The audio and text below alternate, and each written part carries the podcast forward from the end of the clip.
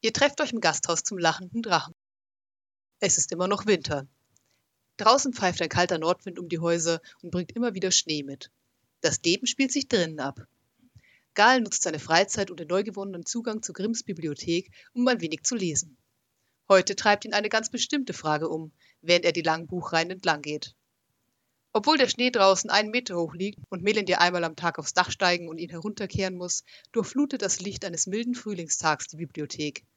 Es ist einfach zu vergessen, dass sie immer noch im Gasthaus sind. Vielleicht sind sie es gar nicht. Ich versuche, ein bisschen mehr darüber herauszufinden, was genau Ralayan eigentlich ist, sagt Gal schließlich und dreht sich zu dem Zwerg um. Hast du da Bücher zu? Ja, sagt Grimm, ohne von den Bohnen aufzusehen, die er gerade am Tisch in der Raummitte untersucht. Aber keine in Sprachen, die du kennst. Gal lässt sich auf den Stuhl ihm gegenüberfallen. Kannst du mir dann ein bisschen was erzählen? Du hast doch mit ihm zusammen studiert, oder nicht? Ja, aber wie du vielleicht gemerkt hast, ist Ralayan nicht der Typ, der viel aus dem Nähkästchen plaudert. Gal wartet noch ein paar Sekunden, bis er sicher ist, dass Grimm nichts mehr weiter sagen wird, bevor er nachbohrt. Aber du musst irgendwas wissen. Was ist er? Woher kommt er? Gibt es noch mehr wie ihn? Und was soll das mit dem rohen Hirn? Grimm seufzt und hebt den Blick von seiner Arbeit. Er ist ein Seelenverzehrer. Wir wissen es nicht genau. Wir fürchten das Ja und nun. Er muss auch essen, nicht? Gal verdreht die Augen. Wenn du keine Lust hast, mich zu unterhalten, kannst du es auch einfach sagen. Was machst du da überhaupt? Der Zwerg lehnt sich in seinem Stuhl zurück. Das ist es nicht. Wir wissen nur wirklich sehr, sehr wenig. Und was wir wissen, sind mehr Gruselgeschichten als ernsthafte Wissenschaft. Ich erzähl sie dir, wenn's dunkel wird. Und das hier, ähm. Er schaut sich über die Schulter und als er sicher ist, dass niemand außer ihnen im Raum ist, lehnt er sich wieder nach vorn über den Tisch und raunt verschwörerisch. Ich hab hier ein Glas mit Bohnen und einige davon sind vielleicht magisch und einige andere vielleicht nicht. Vielleicht? Gal zieht eine Augenbraue hoch. Fein, ja, ich hab vielleicht aus Versehen zwei Sachen zusammengemischt, die nicht zusammengehören, weil ich vielleicht mal wieder vergessen habe, meine Sachen richtig zu beschriften. Grimm zieht hinter seinem dichten Bart eine Schnute. Sag es nicht, Melindir. Gal schaut ihn irritiert an. Und was sind magische Bohnen? Der Wirt schaut zurück. Nicht essbar. Hallo ihr Lieben, herzlich willkommen zurück im Gasthaus zum lachenden Drachen. Heute sprechen wir über Gedankenschinder oder auf Englisch Mindflayer. Das sind somit die bekanntesten D&D-Monster, was einerseits an ihrem Aussehen liegt, andererseits an ihrer eher einzigartigen Ernährung. Sie verspeisen sehr gern Hirn während es noch mit dem Rest des Körpers verbunden ist. Lebend. Hm. Außerdem sind die schon vom Namen her ziemlich Metal. Zum Thema Metal. Es gibt tatsächlich eine neues Rockband mit diesem Namen, also Mindflayer, die unter anderem auf ihrem Album Take Your Skin Off einen Titel haben, der da heißt You're Dead at the Bottom of a Dungeon, Deal with It. Ich bin mit denen nicht verwandt oder verschwägert und es ist so gar nicht meine Musik, aber ich wollte es erwähnt haben, weil ich es lustig fand. Wie ihr an diesem Einstieg vielleicht schon gemerkt habt, Heute schauen wir uns alles an, was mit Gedankenschindern zu tun hat. Gedankenschinder sind so eine äh, super weirde Spezies, die auch ein bisschen aus dem Rahmen fällt tatsächlich in der ja, Monster-Lore von Dungeons and Dragons, denn Gedankenschinder sind so eine Art Kreatur, die mehr so in die Richtung Sci-Fi und oder Cosmic Horror geht und weniger so in die klassische Fantasy. Das macht sie auch so interessant in D&D. Also man kann so einen kleinen Schuss Sci-Fi in eine sonst Fantasy-lastige Kampagne reinpacken, wenn man den SpielerInnen Gedankenschinder auf den Hals hetzt. Ja. Und genau da kommen sie auch her. Der Gary hat nämlich mal in einem Forum geschrieben, dass die Eigenschaften der Gedankenschinder von Lovecraft inspiriert sind, was niemand, der jemals Cthulhu gesehen hat, wundert. Und das Aussehen der Gedankenschinder kam von einem Buchcover zu dem Buch The Borrower's Beneath, also die Tunnler in Anführungszeichen in der Erde, was auch ein Roman zum Cthulhu-Mythos ist, in dem es um riesige wurmartige Kreaturen geht, die an der Vorderseite Tentakeln haben. Wenn man das googelt, gibt es verschiedene Cover, aber das Betreffende ist ein roter Himmel mit ein paar Häusern im Hintergrund und im Vordergrund bricht gerade die Erde auf über einem Vulkanausbruch und ein Haufen Tentakeln bahnen sich den Weg an die Oberfläche. Mindflayer sind tatsächlich auch schon sehr alt. Die hatten ihren ersten Auftritt schon 1975 und schon damals sind sie psionisch begabt, haben Tentakeln und fressen euer Hirn. Seitdem war der Gedankenschinder eigentlich immer dabei, wurde über die Editionen hinweg verfeinert und im Laufe der Zeit kamen auch die verschiedenen Unterarten wie untote Gedankenschinder oder Super-Gedankenschinder dazu. Ich würde an der Stelle vielleicht auch ein paar Bücher besonders erwähnen oder andere Quellen, von denen wir heute Sachen rausziehen, die sich teilweise widersprechen. Ich habe da dann immer persönlich gewählt, was mir am besten gefallen hat. The Ilithiad von 1998, wo zum Beispiel das erste Mal das Ältestengehirn erwähnt wird und außerdem das Buch Lords of Madness von 2005. Außerdem gibt es auch ein Ergänzungsbuch für SpielleiterInnen, das von Paradigm Concepts veröffentlicht wurde mit dem Namen Unveiled Masters, The Essential Guide to Mindflayers. Ähm, das hat mir persönlich, muss ich sagen, nicht ganz so viel gebracht, aber wer mit seinen Illifiden gern mehr in eine Stargate Cthulhu-Richtung gehen will, der kann da ja mal reinschauen. Apropos Bücher.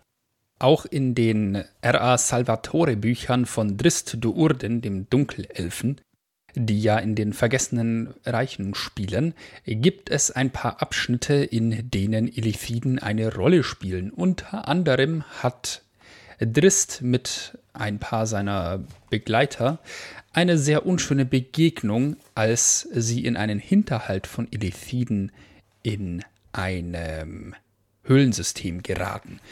Und das würde ich einfach mal vorlesen, so als Einstieg in die Lore von den Gedankenschindern. Das war so ein bisschen eine, einen Eindruck von denen bekommen. Drist deutete zur Decke, schwebte in die Dunkelheit und suchte zwischen den zahlreichen Stalaktiten nach einem Versteck. Während der Dunkelelf aufstieg, zog er einen seiner Krummsäbel und umfasste mit der anderen Hand die Onyx-Figurine in seiner Tasche.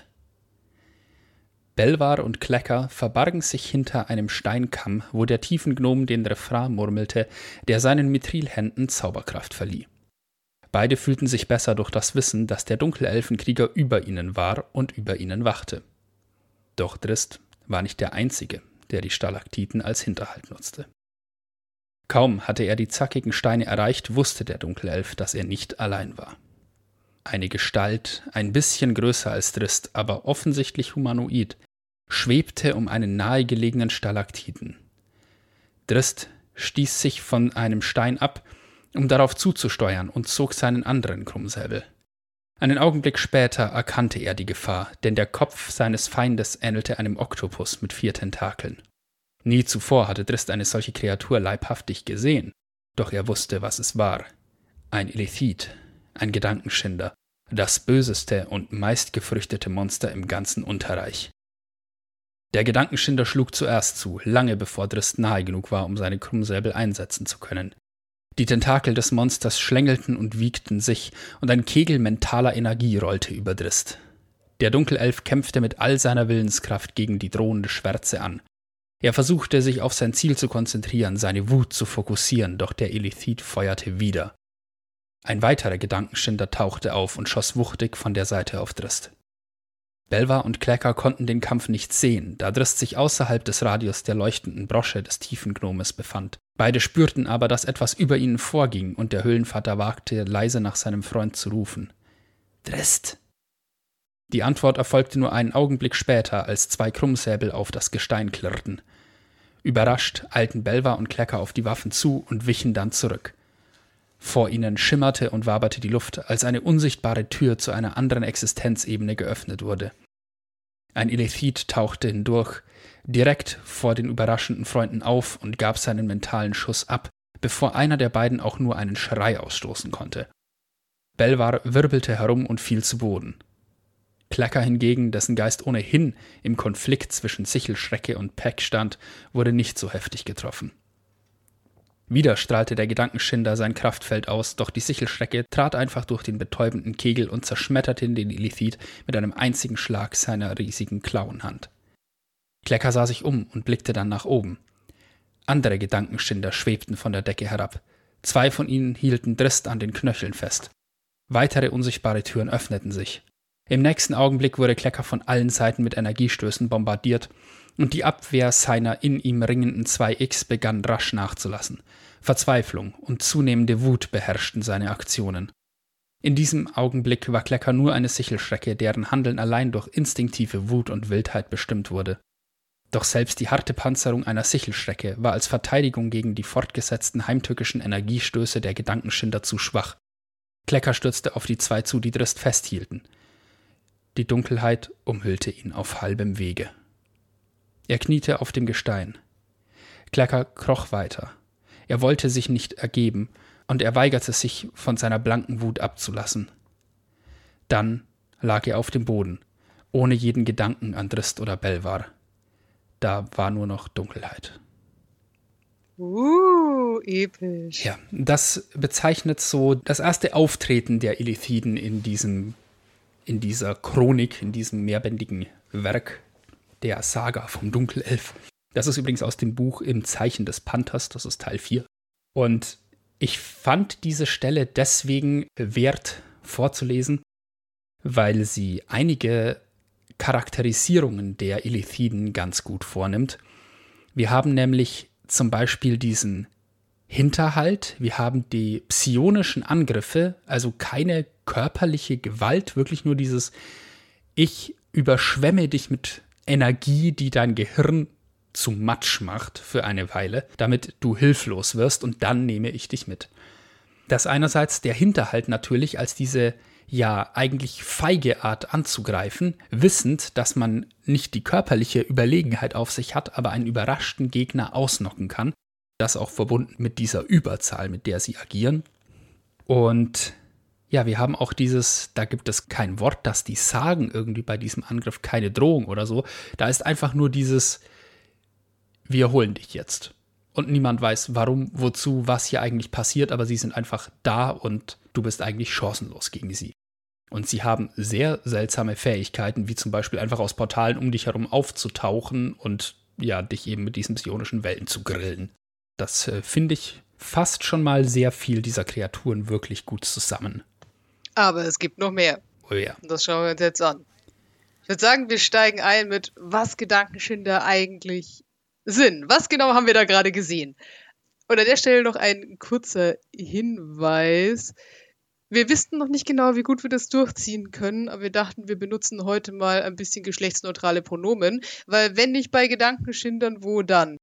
Wir sind da drin nicht so sonderlich geübt und vielleicht fallen wir damit voll auf die Fresse, aber wir probieren das jetzt. So, Gedankenschinde, ihr habt es inzwischen schon gemerkt, sind psionisch begabte Wesen, die von den meisten anderen Völkern zu Recht gefürchtet werden, weil sie meist böse sind und ihre oft enorme geistige Begabung und die damit verbundenen Fähigkeiten einsetzen, um Pläne zu schmieden, wie sie besagte andere Wesen unterwerfen und mehr Hirne verspeisen können. Und wie sehen sie aus? Wir wissen schon, sie haben Tentakeln, aber von der Gestalt her sind sie dünne, entfernt humanoide Wesen, aber ihr Fleisch ist weich und gummiartig und ihre Haut geht Richtung lila bis gräulich und ist, wenn sie gesund sind und genug Hirne essen, von einer dünnen Schleimschicht überzogen. Der Schleim hat anscheinend auch einen Geruch. Ja, genau, das wolltet ihr jetzt wissen, ne? Und zwar riecht er kaum merklich nach Zwiebeln, Knoblauch oder Vanille. Also ich finde ja Vanille am schönsten und warte drauf, das mal bei einem Bösewicht anzubringen. Wenn das die Immersion nicht bricht, weiß ich auch nicht. Und in Internet-Threads, die ich gelesen habe, scheint auch so eine beliebte Meinung zu sein, dass sie ein bisschen fischig riechen, wie der Geruch, der euch in die Nase steigt, wenn ihr ihm zu ins Aquarium geht. Der Schleim ist aber nicht nur da, um die Feuchtigkeit des Körpers zu regulieren, was sehr wichtig ist, weil Gedankenschinder dürfen nicht austrocknen, sondern der Schleim ist auch, das klingt auf Deutsch komisch, Psi-aktiv. Also es wird vermutet, dass der Schleim quasi die psionischen Kräfte der Illithiden leitet und verstärkt und ihnen gleichzeitig Magieresistenz gibt. Da das sehr schöne Eigenschaften sind, haben die Illithiden auch psionische Items mit diesem Schleim gemacht. Dazu später Beispiele. Gedankenschinder sind übrigens auch Hermaphroditen und haben als solches beide Geschlechter und alle für die Reproduktion bestimmten Organe liegen im Körper. Von außen betrachtet haben sie also kein erkennbares Geschlecht. Illithiden haben auch eine ähnliche Anatomie wie andere Humanoide, aber ihr Nervensystem ist viel weiterentwickelt, was bedeutet, dass der ganze Körper mit dem Hirn verbunden und gleichzeitig irgendwie auch Hirn ist. Also jeder Teil des Körpers hat irgendeine Form von Empfindsamkeit bis Bewusstsein. Weirde Vorstellung. Gedankenschinder haben auch ihre Tentakeln, die ihren Mund umgeben und die sich bis zu einer Länge von bis zu einem Meter ausstrecken können und die sehr geschickt und auch sehr stark sind und die sich immer ein bisschen bewegen, wenn der Gedankenschinder gerade irgendwas anderes tut. Diese Tentakeln helfen nicht nur beim Essen, sondern sie sind auch die Haupttastorgane. Ihr Mund ist mehr ein Schlund und sieht aus wie der von einem neuen Auge, beziehungsweise wie der von dem Kraken aus Fluch der Karibik. Das sagt euch wahrscheinlich mehr. Also es ist einfach ein Saugmaul mit Reihen von kleinen spitzen Zähnchen. Ihre Augen sind blass und haben keine Pupillen wie die von Tiefseefischen und erlauben es ihnen im Infrarotbereich zu sehen. Dafür sehen sie umso schlechter, desto mehr Licht sie bekommen. Sie haben keine Ohrmuscheln, sondern nur Ohrlöcher. Sie hören also nicht so gut wie Kreaturen mit Außenohren und sie haben keine Nasenlöcher, was einerseits bedeutet, dass sie durch den Mund atmen und andererseits, dass sie keinen Geruchssinn haben. Da aber neun Augen vermutlich einen Geschmackssinn haben, würde ich mal schätzen, dass auch Gedankenschinder schmecken können. Das ist jetzt so ein bisschen eine weirde, naja gut. Was sie aber zumindest in der zweiten Edition auch nicht können, ist sprechen. Elifiden haben nämlich keinen dafür geeigneten Mund und wichtiger, sie haben keine Stimmbänder. Die haben sich da zu helfen gewusst, dazu später, aber im Wesentlichen läuft die Kommunikation telepathisch, deswegen sagen die auch nichts in dem Ausschnitt, den Philipp da gerade vorgelesen hat. Äh, abgesehen davon, dass es natürlich dramaturgisch sinnvoll ist, wenn der Bösewicht nicht spricht. In späteren Editionen können Illifiden dann laut sprechen, aber sie tun es ungern, weil, ähm, ja, es ist quasi, als würdet ihr sonst Goethe lesen und auf einmal müsstet ihr bellen. Ihre Hände haben nur vier Finger, von denen einer der Daumen ist, und ihre Füße haben nur zwei Zehen mit Schwimmhäuten. Sie sind amphibisch, also an Land und Wasser angepasst, und haben dadurch eine ziemlich verrückte Schwimmgeschwindigkeit, aber sie sind warmblütig. Ihr Blut ist übrigens silbrig-weiß, wie das Einhornblut in Harry Potter. Tragen tun sie gern dramatisch fließende Roben und Mäntel mit vielen Dekorationen, und das ist nicht nur die Standardgarderobe für Bösewichte, sondern hat auch einen praktischen Sinn. Aus diesen Dekorationen können andere Illithiden rauslesen, wer gerade vor ihnen steht, weil die Dekorationen Auskunft geben über die Glaubensfraktion, der dir Gedankenschinder angehört, und auch Xise Errungenschaften und Beiträge. Macht total Sinn. Was ich mit Abstand am interessantesten fand, ähm, ist, dass es eine gewisse Zweiteilung im Körper des Illithiden gibt.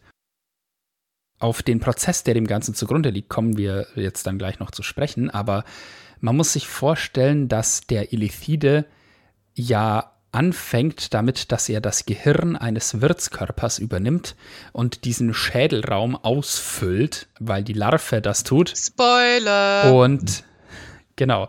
Und dadurch haben wir sozusagen eine Zweiteilung dieses, der Körper ist sozusagen übernommen und verändert worden.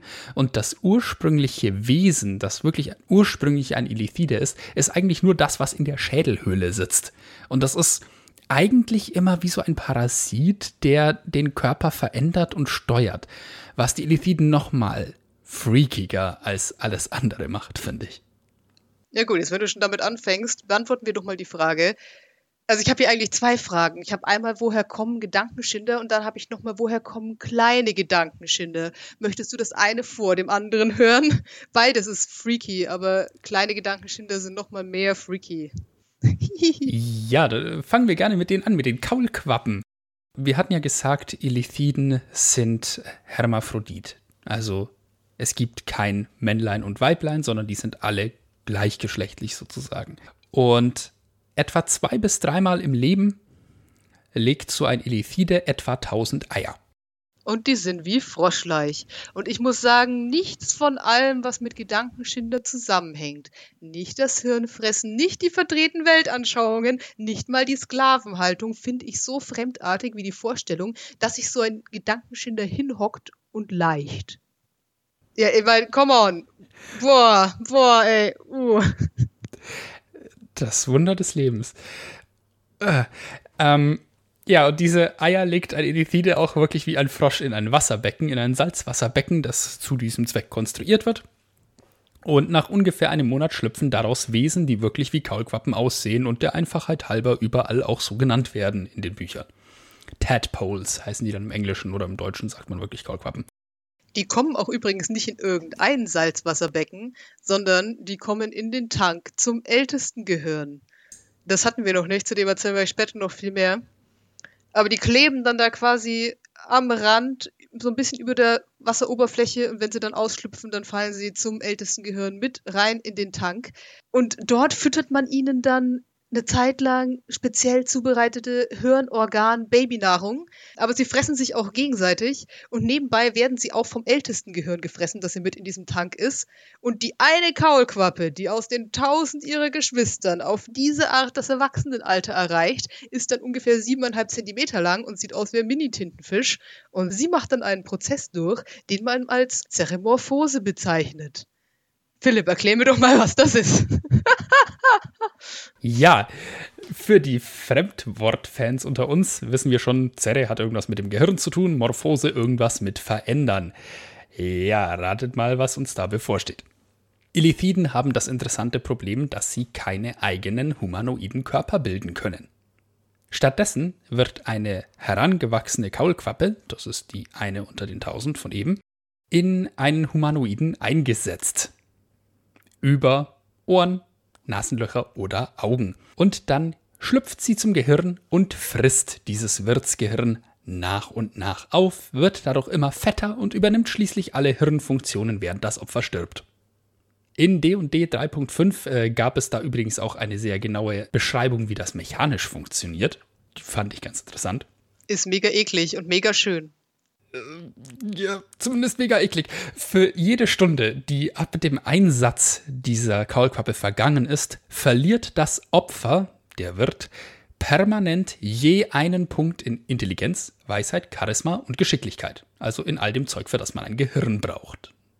Fällt einer der Werte auf Null, ist das Opfer tot und sein Gehirn wird durch die Kaulquappe ersetzt. Der ganze Prozess braucht danach noch eine Woche zur Vervollständigung, während das Äußere des Opfers nach und nach zum Elithiden wird. Das äh, ist nicht ganz konsistent mit dem, was man in diesem einen Spiele-Trailer zu Baldur's Gate, äh, diesem neuen, gesehen hat, wo das irgendwie rasend schnell ging. Aber gut, öfter ändern sich mal Dinge in der Lore, das ist normal. Ja, aber auch wenn der Prozess noch eine Woche zur Vervollständigung braucht, sobald einer der Werte auf Null gesetzt ist und das Opfer quasi tot ist, ist auch kein Abbruch und kein Zurück mehr möglich schaffen es dagegen die Leute aus einer Abenteurergruppe zu ihrem Kumpel, der da gerade zeremorphisiert wird, relativ früh, dann können sie ihm noch helfen, wenn sie Glück haben und die richtigen Zauber vorbereitet. Ein Genesungszauber kann zum Beispiel die verlorenen Attributspunkte wiederherstellen, tötet die Kaulquappe aber nicht. Also haben wir immer noch das Problem, ja, du hast da was im Kopf, das dein Hirn frisst. Wie bringt man das um, ohne dir den Schädel zu knacken? Ähm, Schwierig, tatsächlich geht das nur mit dem Zauber Heilung, der ziemlich hochstufig ist. Oder man zermatscht den Schädel des Opfers doch und belebt es danach magisch wieder. Äh, ja, ist ein bisschen einfacher. Kommen wir doch zu was Schönerem. Was passiert, wenn Dir neue Gedankenschinder fertig ist? Dir kann dann davon ausgehen, bis zu 135 Jahre alt zu werden, ist aber zu dem Zeitpunkt noch jung und unerfahren. Das ist aber kein Zustand wie bei Babys, weil schon während sich der neue Gedankenschilder entwickelt, wird Xier vom ältesten Gehirn und den anderen in telepathischer Nähe unterrichtet und weiß damit schon vieles. Um als ganze Ilifiden zu gelten, müssen die jungen Ilifiden aber beweisen, dass sie zwei Dinge können: ein Hirn essen und einen Sklaven beherrschen. Meist führt das eine zum anderen das ist eine Zeremonie und wenn sich herausstellt, dass jemand mit dem Beherrschen das nicht hinkriegt, ist das eine ganz große Schande. Junge Elefiden, die den Weg in die Gesellschaft aber erfolgreich schaffen, können davon ausgehen, nach etwa 21 Jahren den Standard an Kräften ihres Volks zu erreichen. Dieser große Spaß mit der Zeremorphose funktioniert aber nicht mit allen beliebigen Wirten. Wirte müssen mittelgroße humanoide Säugetiere sein. Eure Zwerge und Halblinge sind also sicher. Sie werden nur zu Futter. Und Sklaven. Menschen, Elfen, Drow, Gith, Grimlocks, Gnolle und mittelgroße Goblinoide, also Hobgoblins und Grottenstrate, funktionieren. Auch Orks sind begehrte Beute. Halblinge, Zwerge, Derro, Dürgar, Zentauren, Riesen und Kuotoa taugen dagegen nur als Sklaven und fressen, aber nicht zur Zeremorphose. Wir erinnern uns vielleicht an diese Sache mit den Dürgar und Derro als langjährige Sklaven dieser Mindflayer und seitdem erbitterte Feinde davon. Aber ja, die waren dann nie wirklich dafür da, die Elithiden zu vermehren. Die waren dafür da, denen zu dienen. Und mehr wirklich nicht. Also und als Essen zu dienen. Besonders ist auch, was passiert, wenn man eine Kaulquappe in einen Gnom einsetzt. Das funktioniert nur, wenn man da eine besondere Vorgehensweise einsetzt und am Ende kommt was raus, was aussieht wie ein Chibi-Gedankenschinder, also ein kleiner, niedlicher Gedankenschinder, der im Gegensatz zu anderen Gedankenschindern auch noch einen großen Teil der Erinnerung und der Persönlichkeiten des Gnoms behält. Das ist in Gedankenschindergemeinschaften ein großes No-No schon wenn winzige Stücke des ehemaligen Wirts überleben, wie zum Beispiel, dass Dia Elefide mental ein Lied vor sich hinsummt, das Xier nicht kennen sollte oder nervös mit dem Fuß tippt, ist das eine große Schande, die verhindern kann, dass man nach dem Tod zum Ältesten gehören darf. Betroffene Gedankenschinder werden dann also alles daran setzen, das zu verheimlichen oder die letzten Überreste von Wirtspersönlichkeit nachträglich zu entfernen. Dennoch, Chibi-Gedankenschinder. Sehr süß. Ja, besonders lustig ist ja auch noch, dass dieser Prozess schiefgehen kann und dann hat man diese äh, Squidlings, die dann irgendwie auf ihren übergroßen Tentakeln durch die Gegend laufen und eigentlich drauf sind wie Babys, die dein Hirn fressen wollen. Ja. Ja, von diesen schiefgegangenen Experimenten gibt es noch mehr. Vielleicht schauen wir die uns jetzt hier mal an, weil naja, also Gedankenschinder experimentieren gerne mal und gucken, wo sie noch alles ihre Kaulquappen so reinsetzen könnten. Teilweise, um ihr Volk damit weiterzuentwickeln, teilweise, um Kreaturen zu schaffen, die ihnen dienen können. Und viele von diesen Experimenten töten dann einfach die Kaulquappe und den Wirt, aber manches lebende Experiment ist auch einfach nicht gut zum Beispiel gibt es Oblex, die sind aus Experimenten mit Schlicken entstanden. Das sind dann riesige Wabbelwesen, die sich von den Erinnerungen anderer Kreaturen ernähren und dann die sogar duplizieren können und Gedanken zeugen. Das ist, was dabei rauskommt, wenn man Kaulquappen in Betrachter einsetzt. Die armen Viecher werden von den Gedankenstindern vor allem dazu benutzt, Verstärkerantenne zu spielen, weil sie telepathisch stark sind und neben Reichweite erhöhen auch Telefonkonferenzen schalten können. Auch arm dran sind die Urophions. Das sind umgewandelte Seiler, also diese Viecher, die aussehen wie Stalagmiten. Und Urophions sind ziemlich tragisch, weil die geistig genauso fit sind wie volle Gedankenschinder, aber wegen ihres Äußeren werden sie als minderwertig angesehen und nur irgendwo hingestellt und schieben da dann Wache. Außerdem gibt es noch ein paar andere dezent bizarre Experimente, die in 5e jetzt nicht mehr so relevant sind, aber die es äh, früher gab. Da gab es die Mosgriken, das ist eine seltsame Kreatur, die aus einem Tiefengnom gemacht wird. Ein Tiefengnom, der während der Zeremorphose dann noch Energie aus dem Schattensaum ausgesetzt wird. Es geht auch meistens schief und manchmal kommt da so ein seltsames schwarzes Winzwesen mit Tentakeln am Gesicht raus. Komisch. Es gibt die Zakandi. Das sind Echsenmenschen, die die Zeremorphose durchlaufen haben. Die werden als Leibwächter und Soldaten eingesetzt und sind besonders fanatische und halt körperlich auch starke, ja, Soldaten. Außerdem gibt es noch die Uchulon, das sind Schleimchuls. Chuls sind äh, diese hummerartigen Aberrationen, äh, wenn denen eben eine Kaulquappe eingesetzt wurde. Die sind auch so Jäger und Wächter. Und dann gibt es noch mein persönliches Highlight, den Hirnräuberdrache. Das ist genau das, wonach es klingt. Ein Drache mit langen Tentakeln im Gesicht. Der kann in manchen Fällen über Elithidenkolonien herrschen, die kein Ältestengehirn haben. Und frisst gern Gehirne von Leuten, die in Reichweite kommen. Hm. Ein anderes Thema, über das man niemals spricht, ist auch, was passiert, wenn erwachsene Kaulquappen nicht in einen Wirtskörper eingesetzt werden. Das passiert im Normalfall nur, wenn der Gemeinschaft irgendwas zustößt und keiner mehr da ist, der sich um diesen Pool und den Nachwuchs kümmert. Die Kaulquappen kriegen dann natürlich Hunger und fressen sich gegenseitig und manchmal, selten, bleibt dann am Ende eine übrig. Die muss dann den Pool verlassen, weil sie dort nichts mehr zu essen findet und schlittert dann durch die Dunkelheit auf der Suche nach Futter. Das werden erstmal nur kleine Sachen sein, also Ungeziefer, Ratten, sowas. Und dadurch wird die kleine Kaulquappe größer und größer und größer.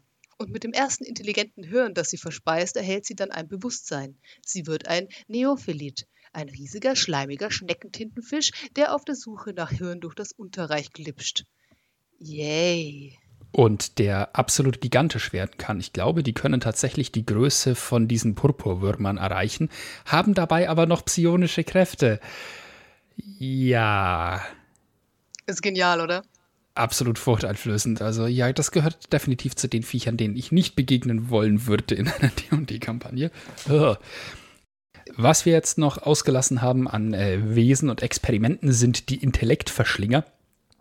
Die fehlen deshalb noch bisher in der Liste, weil da die Zeremorphose keine Rolle spielt, sondern äh, dabei wird einfach ein Gehirn entnommen von einem Opfer und umgeformt, sodass es dann am Schluss vier Beine äh, hat und auf Jagd nach Leuten in der Nähe geht. Und äh, dann die Möglichkeit hat, sich in deren Hirn zu teleportieren und selbiges zu ersetzen. Ja, mechanisch sind viele dieser Monster, die rund um die Illithiden herum funktionieren, von dem her hochinteressant, weil es da häufig Insta-Kill-Fähigkeiten gibt, so nenne ich sie jetzt mal, die tendenziell eher höherstufigen Gegnern vorbehalten sind, aber die hier beim Intellektverschlinger zum Beispiel, der ist auf Herausforderungsgrad 2. Das ist nix ungefähr. Der hat gerade mal 21 Trefferpunkte, aber der kann dich lähmen und dann dein Hirn übernehmen und dann ist dein Charakter tot. Und ja, das macht diese ganzen Illithiden-artigen Wesen und alles, was die so erschaffen, so furchteinflößend. So, ja, wenn du denen mal begegnest, steigt die Wahrscheinlichkeit, dass dein Charakter demnächst stirbt, sehr stark an. Und ja, High Stakes. Nachdem wir jetzt geklärt haben, wo kleine Gedankenschnitte herkommen, würde ich gerne noch ganz kurz was dazu sagen, woher Gedankenschnitte eigentlich insgesamt herkommen. Kurzfassung, man weiß es nicht genau. Es gibt verschiedene Geschichten und das Einzige, das klar ist, ist, dass Gedankenschinder als Spezies schon sehr alt sind und von einem weit entfernten Ort irgendwo dort draußen kommen. Die Wahrheit ist irgendwo dort draußen. Manche sagen, sie sind Einwohner des fernen Reichs, einem Ort so weit draußen und so fremdartig, dass selbst darüber nachzudenken Kopfschmerzen verursacht, andere sagen, dass sie einst Humanoide waren, die sich dort draußen zu einem Vorläufer dessen verändert haben, was man heute sieht. Und wieder andere sagen, das ferne Reich war nur ein Zwischenstopp auf dem Weg aus einer ganz anderen Welt, die unserer vielleicht gar nicht so unähnlich war. In Unveiled Masters wird das Ganze in Richtung Cthulhu-Mythos ausgebaut, dass am Anfang eine Kreatur stand, ein Great One, der mächtiger als alle anderen wurde durch Xyse psionischen Fähigkeiten und Xyse Fähigkeit, Fleisch zu formen. Man würde heute vielleicht sagen durch Biotech. Und dieses Wesen erschafft dann die Illithiden nach etlichen Fehlversuchen wohlgemerkt, durch die diese ganzen Tentakelaberrationen zustande kamen, die da sonst noch draußen rumlaufen. Es gibt auch Geschichten mit spannenden Zeitparadoxien, nach denen die Illithiden vor ein paar tausend Jahren eigentlich vom Ende der Zeit kommen, wo sie in einem verzweifelten Versuch, ihre Spezies zu retten, einen zeitlichen Megamalstrom geschaffen haben, um sich in die Vergangenheit zu katapultieren. I don't know. Welche Geschichte auch immer euch gefällt, Illithiden sind irgendwann entstanden und jetzt sind sie da. So. Einst hatten sie unbeschreibliche Macht im gesamten Universum. Ganze Zivilisationen wurden durch sie ausgelöscht, ganze Sonnen verdunkelt und ganze Planeten wurden versklavt. Doch über die Generationen hinweg entwickelten diese Sklaven allmählich Resistenzen gegen die psionische Macht der Gedankenschinder und begannen im Geheimen ihre eigenen Kräfte zu schulen. Und schließlich erhoben sich die Versklavten unter einer Frau namens Gif und wie ein Lauffeuer sprang die Revolte über von Welt zu Welt und von Ebene zu Ebene, unaufhaltsam. Und nachdem ihr Reich dann untergegangen war, verloren die überlebenden Gedankenschinder den Kontakt miteinander, es bildeten sich kleine isolierte Gemeinschaften, zwischen denen ganze Existenzebenen liegen können. Und um sich zu schützen, mussten sie sich tiefer unter die Erde wagen und sich da verbergen. Und die Gedankenschinder haben damals so große Verluste erlitten, sowohl an Individuen als auch an ältesten Gehirnen mit all ihrem Wissen und all ihrer Technologie, dass sie sich selbst heute, Jahrtausende später, noch nicht davon erholt haben. Und lasst uns hoffen, dass sie das nicht tun. Ja, das hoffen wir in der Tat. Es gibt auch einige Rückstände der Technologie, über die die Illithiden einmal verfügt haben, auf die hier und da mal hingedeutet wird. Das bekannteste Element dieser früheren Elithiden-Technologie sind die Nautiloiden. Das sind diese schneckenhausförmigen, ja, Sternenschiffe, mit denen die eben früher irgendwann einmal wirklich zwischen den Sternen umhergereist sind. Die Technologie dahinter ist aber zwischenzeitlich verloren gegangen über diese Revolte und den Wissensverlust, den die Elithiden da hingenommen haben. Und jetzt weiß man nicht, gibt es da draußen vielleicht noch Elithiden, die diese Technologie immer noch haben, aber halt irgendwo da draußen leben? Ja! Oder ist das einfach verloren gegangen und es gibt nur noch hier und da eine abgestürzte Nautiloide irgendwo unter der Erde, in der noch ein ältesten Gehirn schwimmt und da über eine Siedlung von Illithiden herrscht. Beides denkbar. In dem alten Setting Spelljammer waren diese Nautiloiden noch sehr viel wichtiger. Das war ja so eine Sci-Fi D&D-Welt, in der Raumfahrt durchaus gängiger war. Entsprechend haben die da sehr gut hingepasst und ja, daher kommt auch viel von dieser Lore.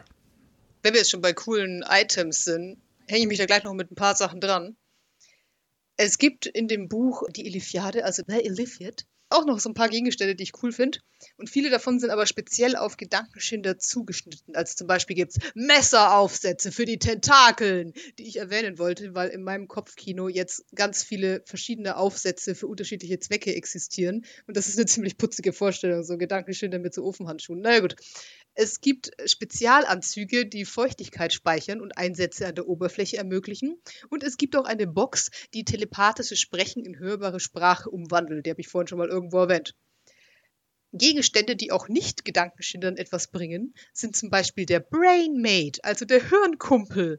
Das ist ein kleines Stück Ältestengehirn in einem Anhänger, das zwar nicht mehr schlau ist, aber als Datenbank dienen kann, die alle Wikipedia-Artikel bis zu drei verschiedenen Themen gespeichert hat. Und es gibt da drin auch verschiedene krasse psionische Waffen. Auch schön, und das läutet das nächste Thema ein, über das ich gerne sprechen würde, nämlich wie Gedankenschinder jetzt eigentlich leben, sind Resonanzsteine. Resonanzsteine speichern Emotionen und Illithiden stellen die einerseits irgendwo auf, wo sie der Verteidigung dienen, weil Gegner dann von den Emotionen übermannt werden, zum Beispiel von Angst. Aber sie stellen sie auch mit angenehmeren Gefühlen oder zumindest irgendwie anregenden Gefühlen bei sich zu Hause auf. Und dieser Gefühlsmix ist bei jedem daheim anders und wirkt bei Illithiden wie, ich sag mal, Eigengeruch. So nach dem Motto, wo es nach mir fühlt, bin ich zu Hause oder so. Es ist weird, was sich Leute da alles ausgedacht haben schon dazu. Ja, es ist fantastisch. Ich finde, die Elephiden sind mit so die bestausgedachteste Spezies in D&D. Die sind so weird. Und wenn du sie dir anschaust, hast du am Ende aber doch nicht das Gefühl, dass irgendeine von deinen Fragen unbeantwortet geblieben wäre. Und das liebe ich an ausgedachten Spezies zutiefst. Ich mag's, wenn's logisch ist. Und die sind weird, aber logisch. Ist sonst wahrscheinlich nur bei den Drow so die sind ja auch sehr gründlich ausgearbeitet in ihrer fast perversen Gesellschaft. Ja, und eine perverse Gesellschaft haben die Gedankenschinder aber auch. Aber ich finde sie auch sehr, sehr schön in einer gewissen Weise, weil sie sind sehr. Ja, wir werden sehen, was ich an denen mag. Wir kommen dahin. Soll ich erstmal noch einen Abschnitt vorlesen zu dem Thema? Aus dem Buch von vorhin und wirklich nur recht kurz danach im gleichen Buch.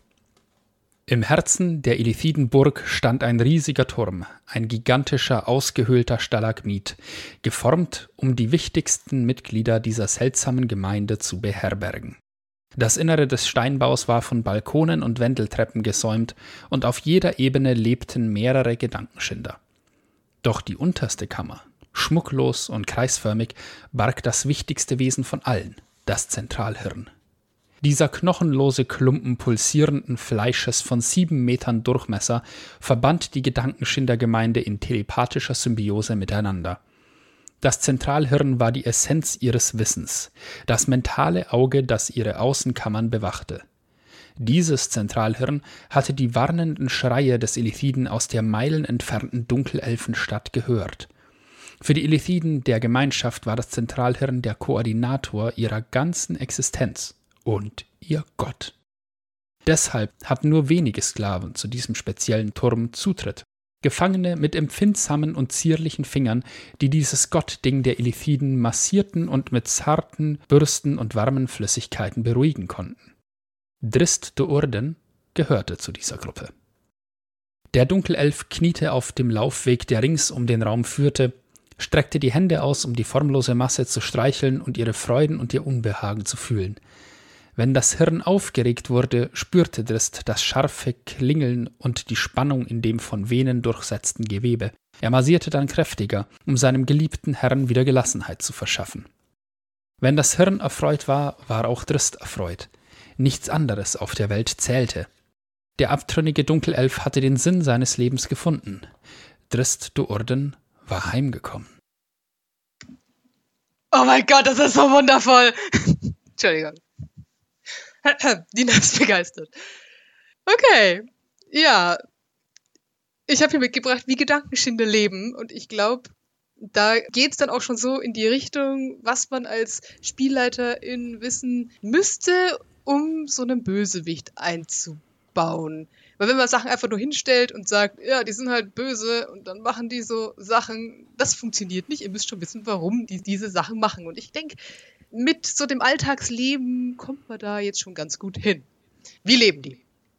Gedankenschinde leben in Gemeinschaften von, naja, also die Größe variiert. In der 3.5er Edition waren die Gemeinschaften klein, mit höchstens 100 Edifiden. In der zweiten Edition waren es noch 200 bis 2000 Gedankenschinder plus Sklaven, genannt Tralle. Jeder Gedankenschinder hat mindestens einen, eher zwei persönliche Tralls. Und dann gibt es noch einen gemeinschaftlichen Pool von denen, die allgemeine Aufgaben verrichten, um die sich die Gedankenschinder nicht selber kümmern wollen, wie Wachdienst, Sachen bauen, sowas. Dieser Pool macht etwa nochmal 10% der Gesamtbevölkerung aus und besteht meist aus ein oder zwei Völkern, damit man mehr davon machen kann. Ihr versteht.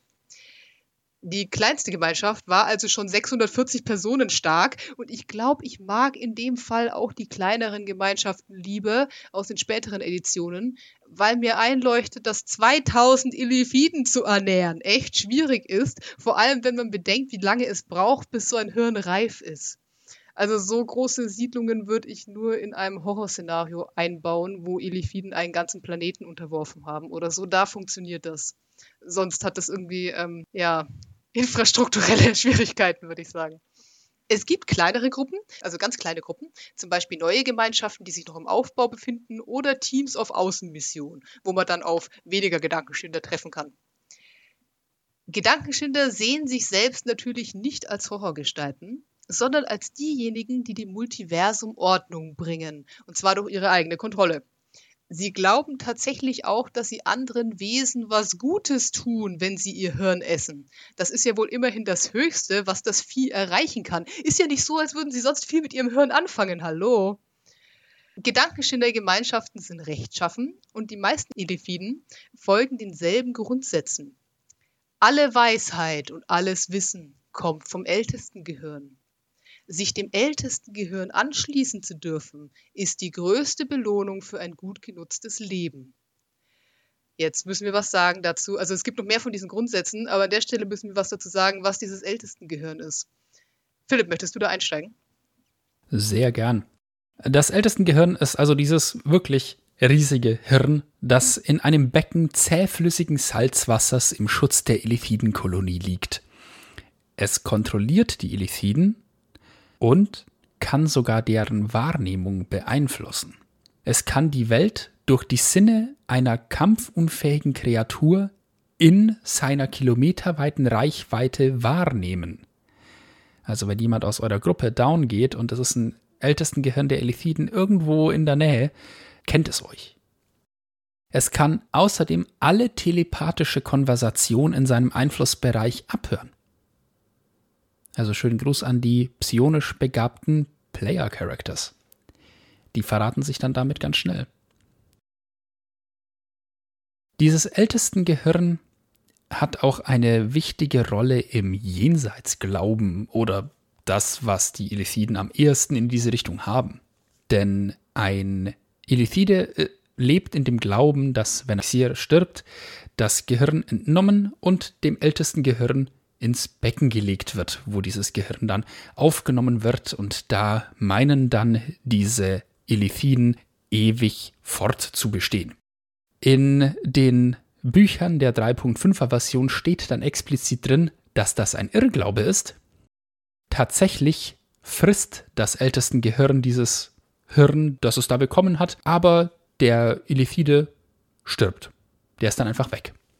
Und ja, das ist natürlich ein Glaube, den äh, das Ältestengehirn äh, sehr gerne vor den Leuten verbirgt, was natürlich interessant ist, denn dadurch wird dieses Ältestengehirn zu einem nicht gerade wohlwollenden Herrscher, sondern in bester Elithiden-Manier zu einem Manipulator. Und das in Kombination damit, dass es sogar die Wahrnehmung der Untergebenen beeinflussen kann und sie glauben macht, was es möchte, ist das eine, ja, sehr komische Beziehung, die sich da auftut. Also mehr ein, ja, täuschender Diktator eigentlich ist dieses Ältestengehirn dann. Ich muss sagen, mein Blick auf dieses Ältestengehirn ist ein bisschen mehr wohlwollend. ähm, nein, ich finde, das Ältestengehirn ist ein saugeiles Konstrukt. Und ich mag auch diesen Jenseitsglauben total gern. Und auf den muss ich nochmal eingehen, weil ich finde den total wichtig, wenn man einen Elefiden spielen will, sowohl als Bösewicht als auch Spielercharakter. Weil Elefide sprechen nie vom Sterben. Die sprechen nur vom Neubeginn. Und nach dem Ableben zum ältesten Gehirn heimgehen zu dürfen, das ist die größte Ehre, die einem Gedankenschinder zuteil werden kann. Und ich kann gar nicht betonen, wie wichtig denen das ist. Das geht so weit, dass Gedankenschinder, wenn sie auf Außenmissionen unterwegs sind, immer Notfalltanks mit dieser Flüssigkeit aus dem Pool mit sich rumtragen. Und falls jemand von ihnen stirbt, packen sie das Gehirn des Toten schnellstmöglich um und bringen es zurück nach Hause, um diesen Ritus, das in den Tank zum ältesten Gehirn legen, zu vollziehen. Und das wird in diesem Moment die wichtigste Aufgabe dieses Außenteams. Die hat Vorrang vor allem anderen, was sie machen wollten eigentlich, ja. Also das ist schon nicht ganz äh, unrelevant, dieses Ältestengehirn und dieser Glaube. Und was das Ältestengehirn ja auch tut, es ist der Hauptdatenspeicher jeder Gemeinschaft. Ähm, und zumindest, also ich weiß nicht, ob das heute noch explizit drin steht, aber in den ältesten Versionen war es auch so, dass äh, sich das Ältestengehirn mit seinen in Anführungszeichen Kindern unterhalten kann und zwar je nach Alter und Kraft des Gehirns auf bis zu acht Kilometer. Und das Ältestengehirn war sich damals zumindest auch noch aller denkenden Wesen in diesem Radius bewusst, was es sehr schwer gemacht hat, sich unerkannt in diese Gedankenschindergemeinschaften einzuschleichen. Und das ist gekoppelt mit der Infrarotsicht der Gedankenschinder übrigens auch der Grund, warum Gedankenschinder keine Untoten mögen weil die hinterlassen keinen Abdruck im Infrarot und die sind auch unsichtbar für geistige Fähigkeiten, weil ihre Hirne nicht mehr selbst denken. Der neue Film Zombies vs. Illithits finde ich richtig gut, sollten wir machen. Jetzt möchte ich einen Nekromanten bauen, der sich sein Nur Wissen Gedankenschinder disst. der sich sein Wissen angeeignet hat, um Illithiden zu jagen. Das wäre ein interessantes Konzept.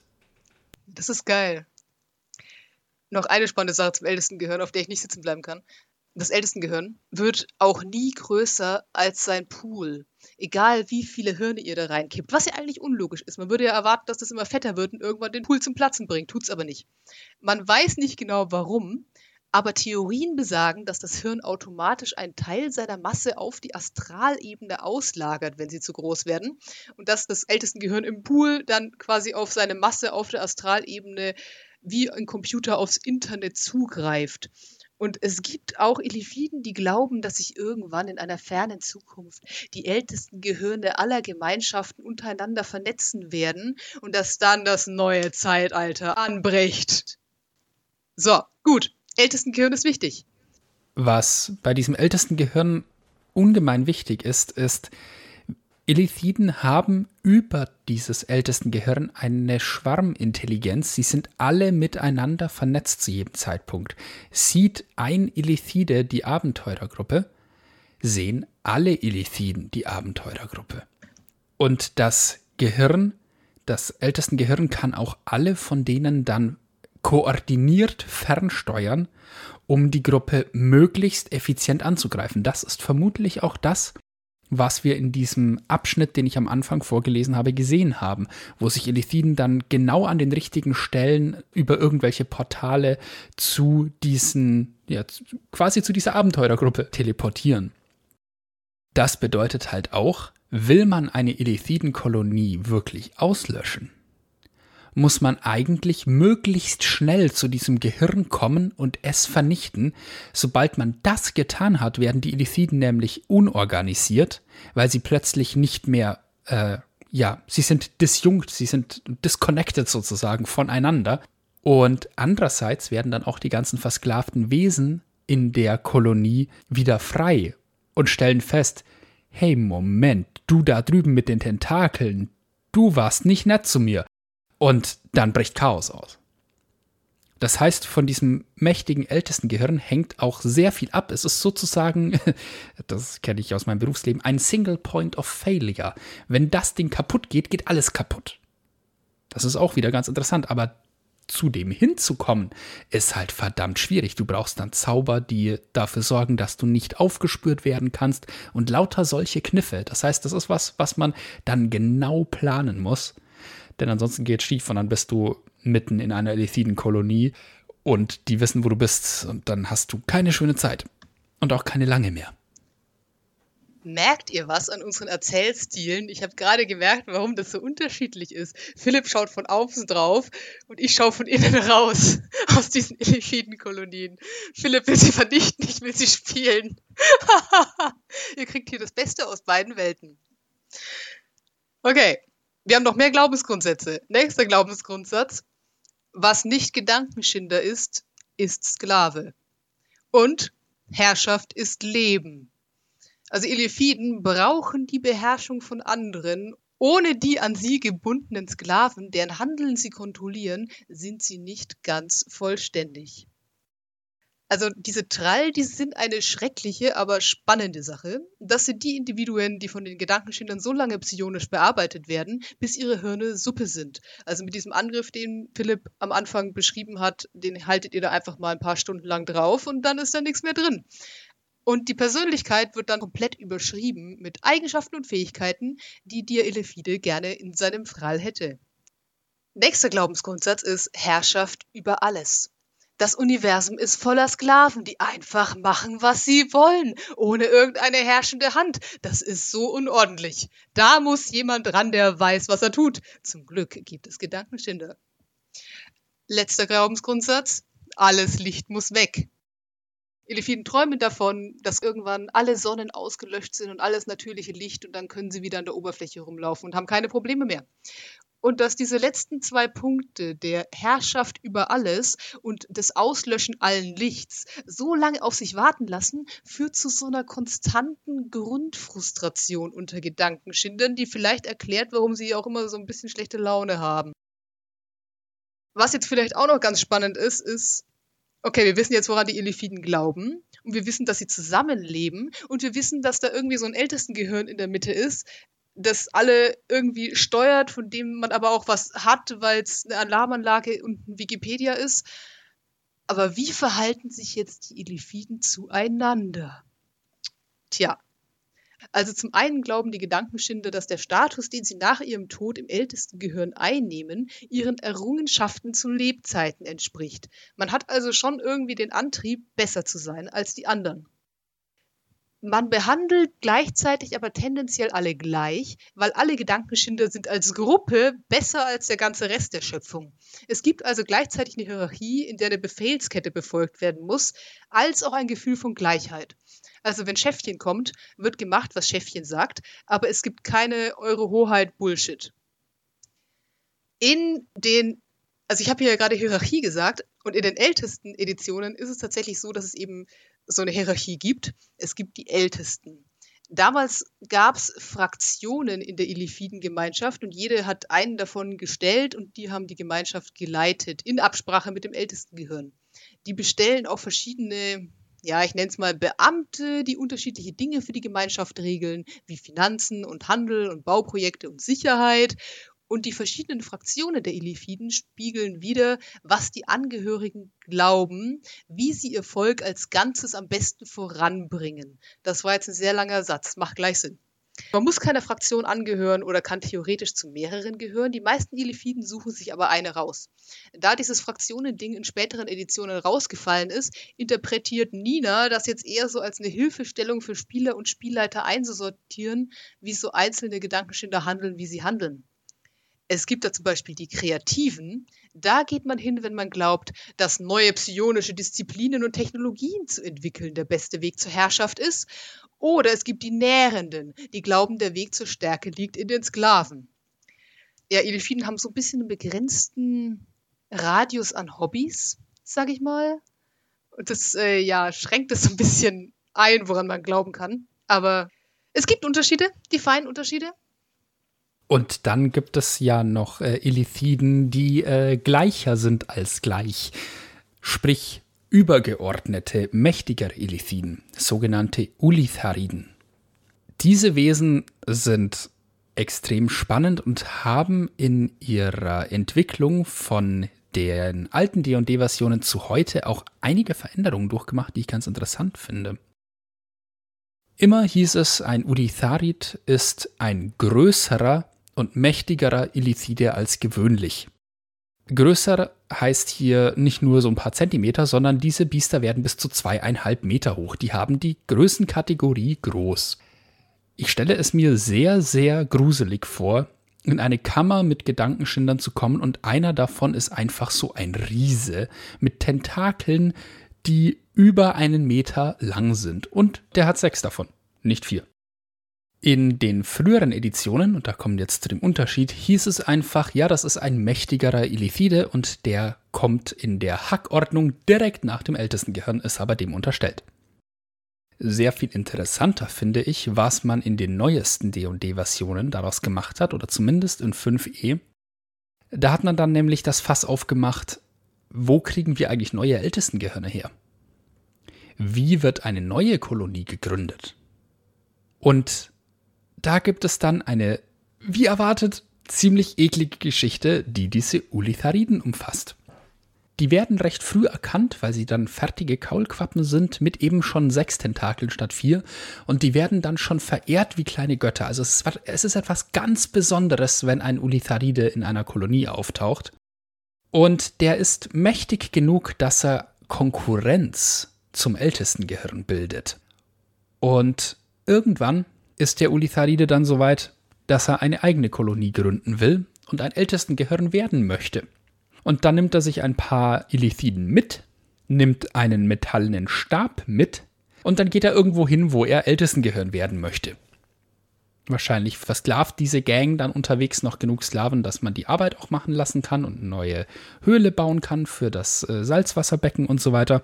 Und dann stellt sich der Ulitharid dahin, packt diesen Stab, den er dabei hat, an seine Schädeldecke und die knackt dann seinen Schädel, schält die Haut ab und dann kann man da sein Hirn rausnehmen, während sein gestorbener Körper zu einer Salzwasserbracke Schleimmasse zerfällt, die dann dieses ursprüngliche Salzwasserbecken bildet und sein Hirn wird dann von seinen Untergebenen da als neues Ältestengehirn reingelegt und fleißig gefüttert, damit es groß und stark wird. Das nenne ich Hingabe an eine Sache. Ja, das können sie.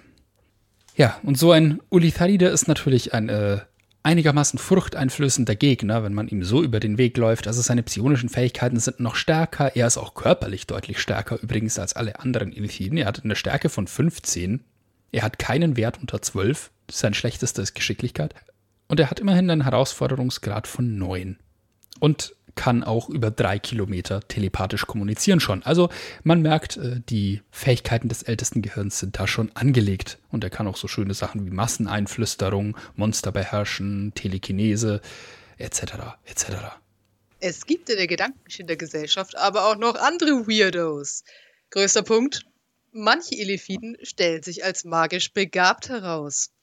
Mit der Beziehung zwischen Elefiden und Magie wird über die Editionen hinweg leicht unterschiedlich umgegangen. Mir persönlich gefällt die Herangehensweise aus der zweiten Edition am besten.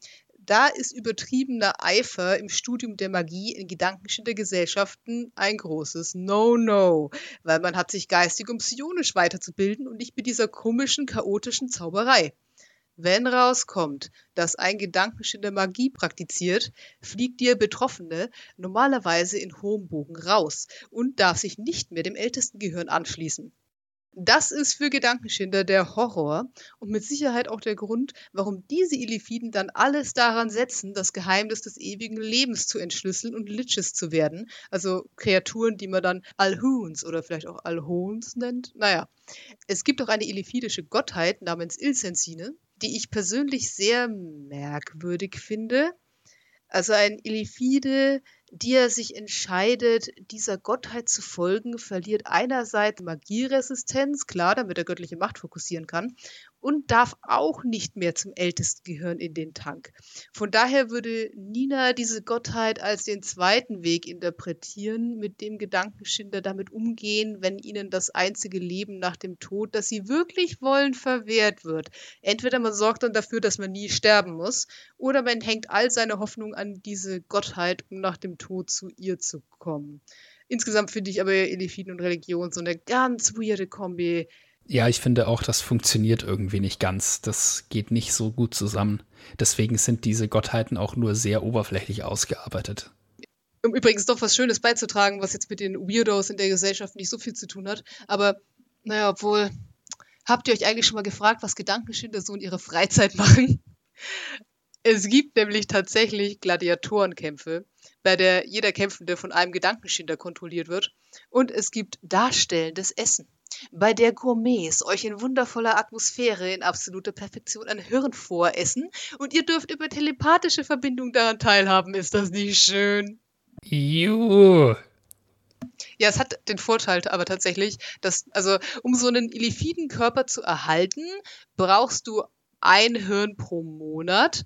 Du möchtest aber natürlich gerne mehr essen. Aber es ist manchmal ökonomisch nicht sinnvoll, mehr zu essen, weil du dann deine Sklavenpopulation dezimierst. Das heißt, eigentlich ist es besser, wenn die dieses darstellende Essen machen, weil dann hast du das Gefühl, du hast was gegessen, aber du musstest dafür niemanden umbringen. Das macht ein bisschen mehr Sinn.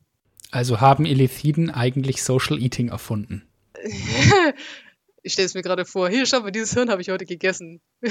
57 Leuten gefällt das. Ähm, okay, warte, weil wir jetzt hier das gerade angesprochen haben mit dem Hirnessen. Ich habe hier noch was zum Hirnessen. Möchtest du es hören? äh, ja. Ja, du möchtest es hören. Komm, sag ja. ja, okay, ja. Ich habe hier tatsächlich noch den Punkt, wie funktioniert das eigentlich mit dem Hirnfressen und was essen Gedankenschinder am liebsten? Das sind die Fragen, die uns umtreiben. Well, I'm glad you asked. Das Hirnessen, ein Akt, der als Cephalophagie bekannt ist, von Cephalos Kopf und Phagin Essen, ist für Gedankenschinder sehr wichtig, sowohl für das einzelne Individuum als auch für die Gemeinschaft als Ganzes.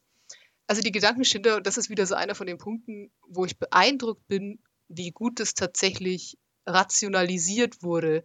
Also ich bin mir ziemlich sicher, als der Gary sich das erste Mal hingesetzt hat und hat sich das ausgedacht, hat er sich so ein bisschen Lovecraft-Zeug angeschaut und sich gedacht, ey geil, dann mache ich jetzt irgend so ein Alien-Viech, das knackt euren Schädel und frisst euer Hirn mega gut. Und später mussten sich irgendwelche arme Leute da dran setzen und sich überlegen, wie zum Henker und warum das funktioniert. Und das ist die Lösung, zu der man kam. Gedankenschinder brauchen Hirnmasse, weil die für sie wichtige Nährstoffe enthält. Es ist aber nicht nur das, sondern sie essen quasi auch die psychische Kraft, die im Hirn steckt. Deswegen muss es auch ein intelligentes Hirn sein. Mit der psychischen Essenz in diesem Hirn erhalten sie ihren Stoffwechsel und im Schnitt reicht dafür, wie gesagt, ein Hirn im Monat. Aber man leistet sich auch den Luxus, mehr zu essen, wenn man kann. Warum ist das so? Nun, wenn die Kaulquappe den Körper übernimmt, frisst sie ja das Hirn und ersetzt es mit eigener Masse. Die ist aber trotzdem kein echtes Hirn, was bedeutet, dass es Enzyme, Hormone und psychische Energie nicht selbst herstellen kann. Diese Dinge müssen aus der Nahrung kommen. Theoretisch reichen für die ersten beiden auch andere Organe, aber die psychische Energie, die ist nur in Hirnen enthalten, deswegen Hirne. Kommen wir zum Essen an sich. Da ist jetzt so ein Kopf und da sind Gedankenschinder, wie machen die das? Tja, am unteren Ende des Tentakels ist eine Drüse und aus der kommt ein starkes Enzym, das Fleisch und Knochen auflöst und dann wandert der Tentakel da rein zum Hirn und den Rest überlasse ich eurer Vorstellungskraft. Und bevor ihr fragt, Es steht hier extra, dass dieses Enzym bei Kontakt mit der Luft schnell seine Wirkung verliert. Ihr könnt also nicht die in toten Gedankenschinder noch ausquetschen. Zumindest ist das der Canon. Gut, dass du das noch dazu gesagt hast. Das wäre definitiv das Erste, an was ich da gedacht hätte. Ah. Naja, diese verrückten Spieler, ey, du sagst ihnen, das ist eine geile Waffe, natürlich wollen sie die haben. Das musst du schon dazu sagen, dass es nicht geht. Gott, oh Gott. So, an diesem Punkt sind wir jetzt auch schon dabei, uns mal anzuschauen, wie man Gedankenschinder eigentlich einsetzt in seiner Kampagne und wie man sie eventuell auch als Spielercharaktere zulassen kann. Philipp, du hast die Gedanken gemacht. Ja. Ich finde es interessant, äh, erstmal zu klären, wie denken Elithiden eigentlich? Denn das prägt ja maßgeblich, wie man sie spielen würde. Dazu ist in Lords of Madness beschrieben, dass Elithiden erstmal äußerlich keine Emotionen äußern. Sie fühlen aber durchaus Emotionen, sogar recht lebendig, aber nur negative Emotionen. Sie kennen also nur solche Emotionen wie Wut, Angst, Neid, Hass, Stolz und vergleichbare.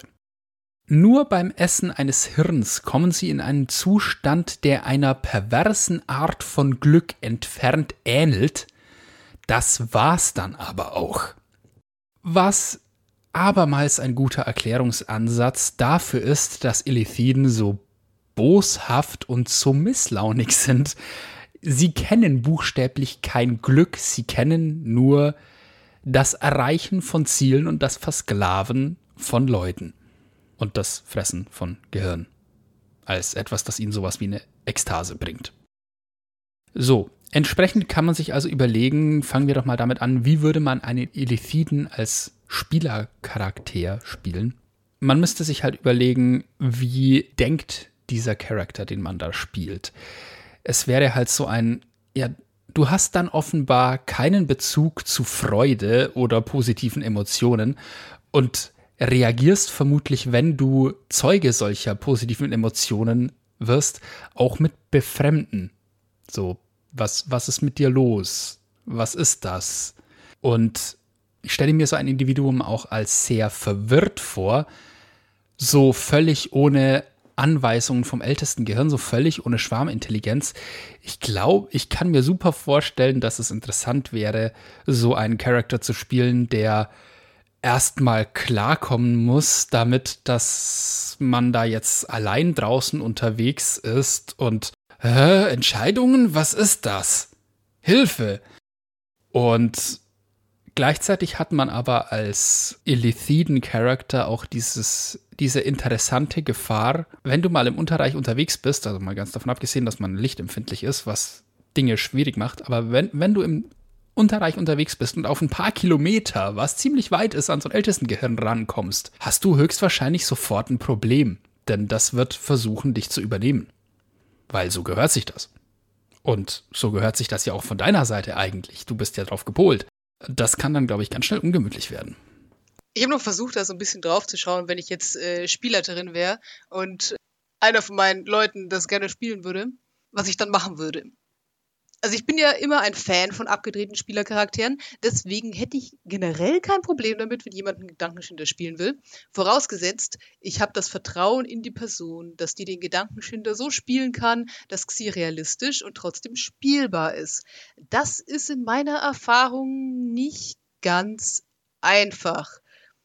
Und deswegen glaube ich, dass die Spielerin oder der Spieler mir deswegen ein paar Fragen beantworten müsste. Vor allem, ist dir wirklich klar, was es bedeutet, in dieser Kampagne, in dieser Welt ein Elefiden zu spielen. Das kann ja unterschiedlich sein. Vielleicht spielen wir in der Elefiden-Heimatwelt, wo es sich super leben lässt. Meist wird das aber nicht der Fall sein. Und dann finde ich, dass es wichtig ist, den Spielern vorher klarzumachen, worauf sie sich einlassen und auf welche Widerstände und Ablehnungen sie auch stoßen werden. Nächste Frage wäre, warum bist du nicht mehr zu Hause? Also ich mag es logisch, hat man vielleicht schon gemerkt. Und als solche sehe ich da mehrere Optionen. Entweder der Charakter verfolgt Magie, Xia war in den Augen der anderen Gedankenschinder zu schwach, Xia glaubt nicht an die Maxime der Dominanz über andere oder Xia hat noch Persönlichkeit von seinem Wirt in irgendeiner Form.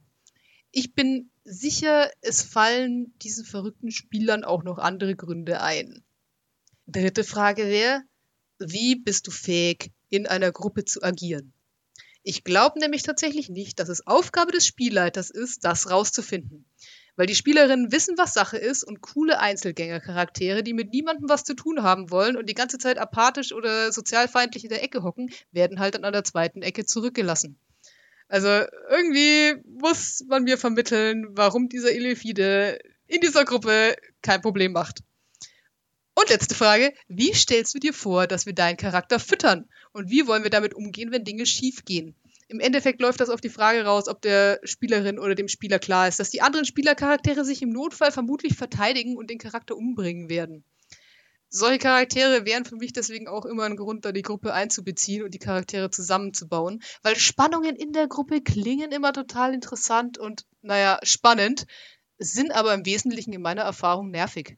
Also im Laufe von so einer Kampagne kommt es ja so schon immer zu Konflikten über verschiedene Herangehensweisen und Normen. Da muss ich mir als Spielleiter meiner Meinung nach nicht von Anfang an Charaktere ans Bein binden, von denen klar ist, dass sie einander hassen werden. Also zumindest Neutralität sollte irgendwie erreichbar sein. Ja, das waren so meine Gedanken zu Gedankenschindern als Spielercharaktere. Ah. Ja, das, das sind definitiv super Punkte. Und ja, ich stimme dir auch völlig zu.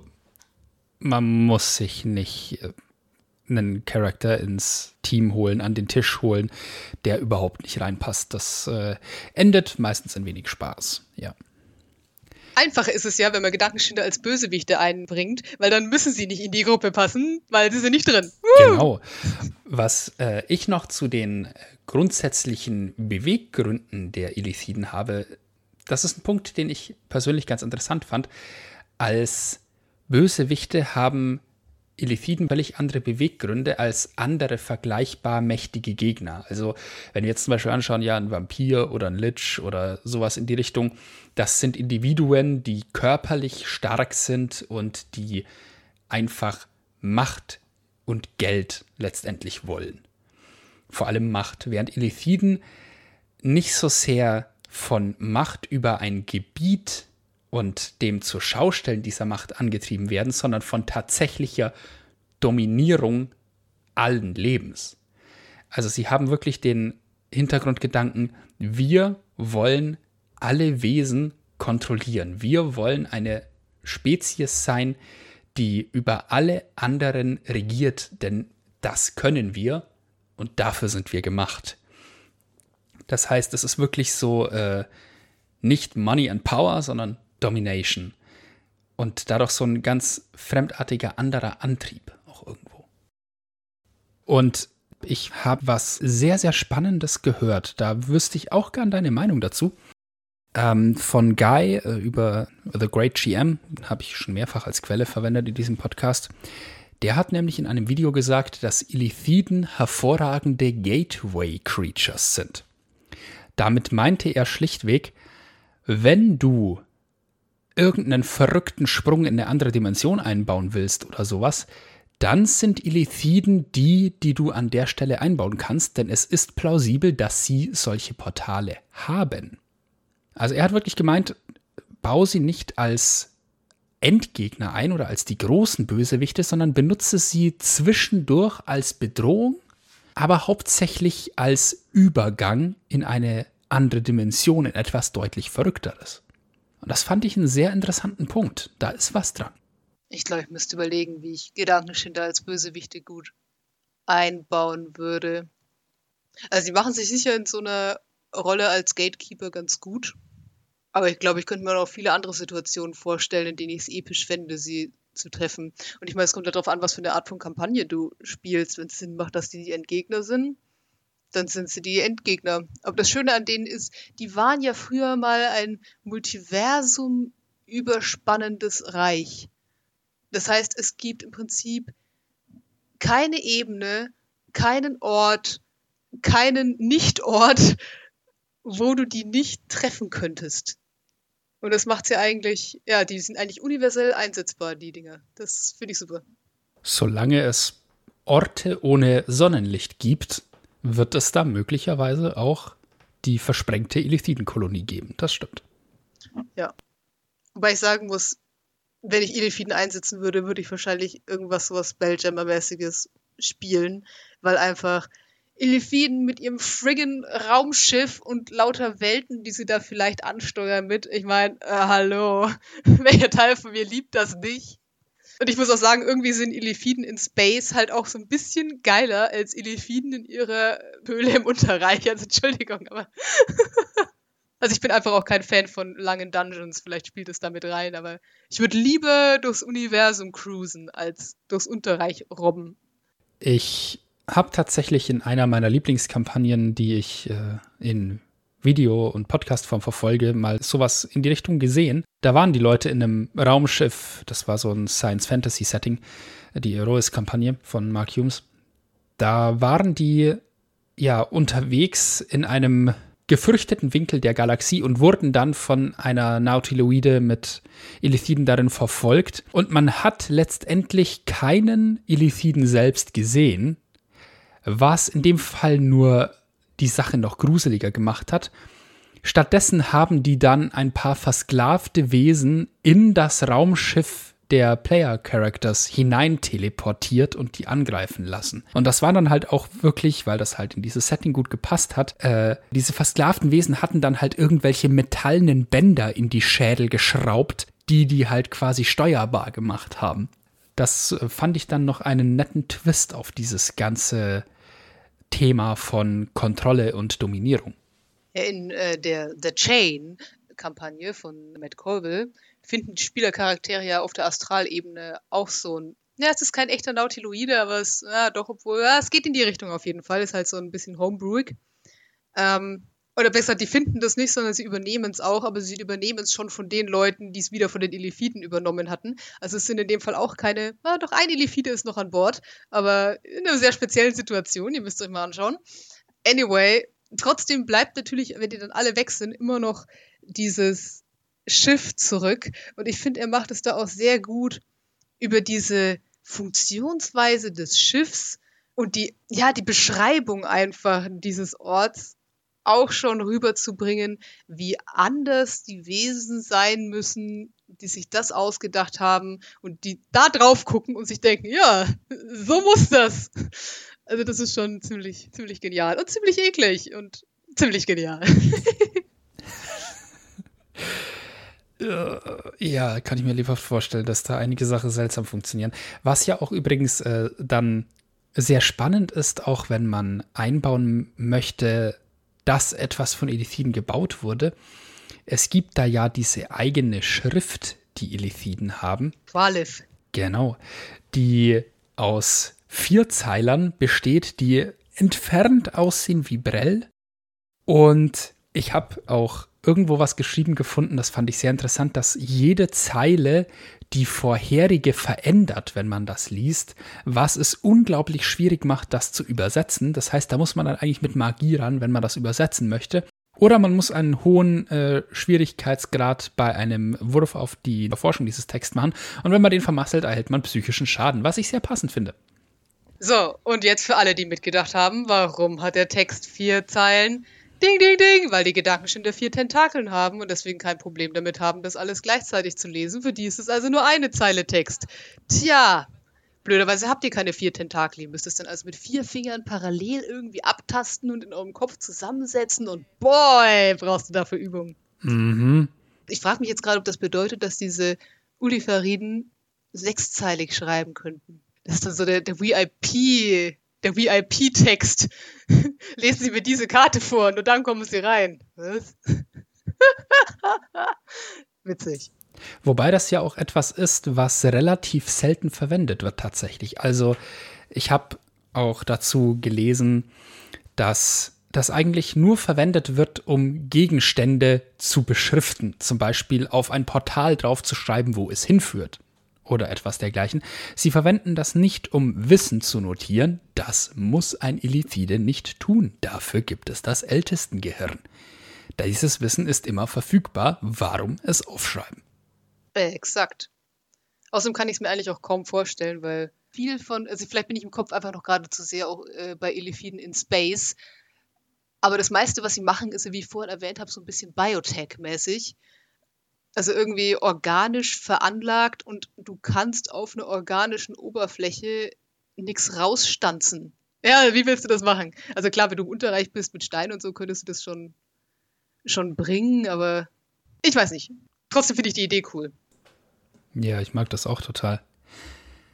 Wollen wir uns noch abschließend überlegen, wie wir gerne Elithiden einbauen würden über Questhooks oder so etwas. Was soll die Leute motivieren, sich mit Elithiden anzulegen?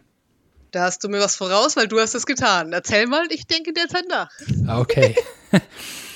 Ich fand es als äh, Questhook spannend, mir zu überlegen, muss man verloren geglaubtes Wissen wiedererlangen?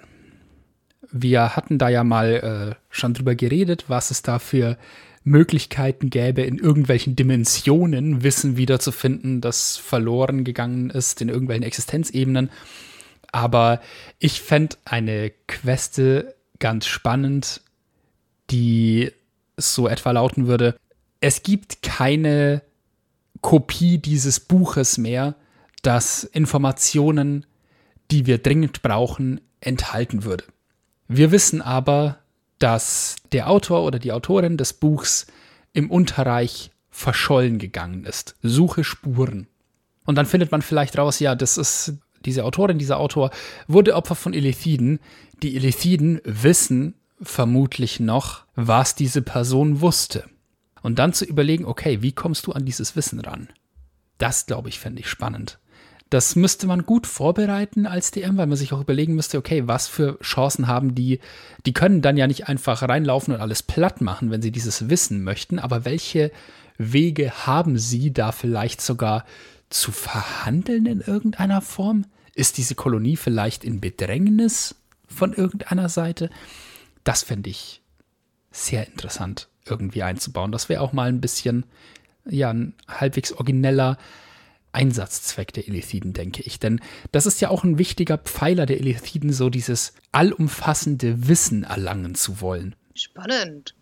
Ich dachte mir auch gerade, was ich spannend fände, äh, die Elithiden, die handeln ja manchmal, aber sie handeln halt vor allem in Sachen, die sie interessieren und das sind Informationen und Hirn.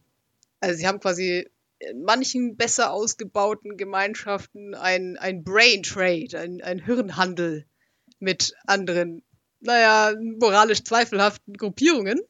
Ähm, ja, ich könnte mir durchaus auch vorstellen, dass du dann quasi losgeschickt wirst als Spielergruppe, um diesem Hirnhandel ein Ende zu setzen, weil echt viele Leute verschwinden. Das ist sehr tragisch. Yikes. Ja, das, das wäre definitiv ein toller Weg, auch von außen in, also von der Oberfläche, da hinabgeschickt zu werden zu den Elithiden. Oder vielleicht auch erstmal nur zu den Mittelsleuten, den Händlern sozusagen, und dann darüber zu lernen, was es da überhaupt gibt. Vielleicht gibt es dann unter den Händlern manche, die solche Kaulquappen im Hirn stecken haben.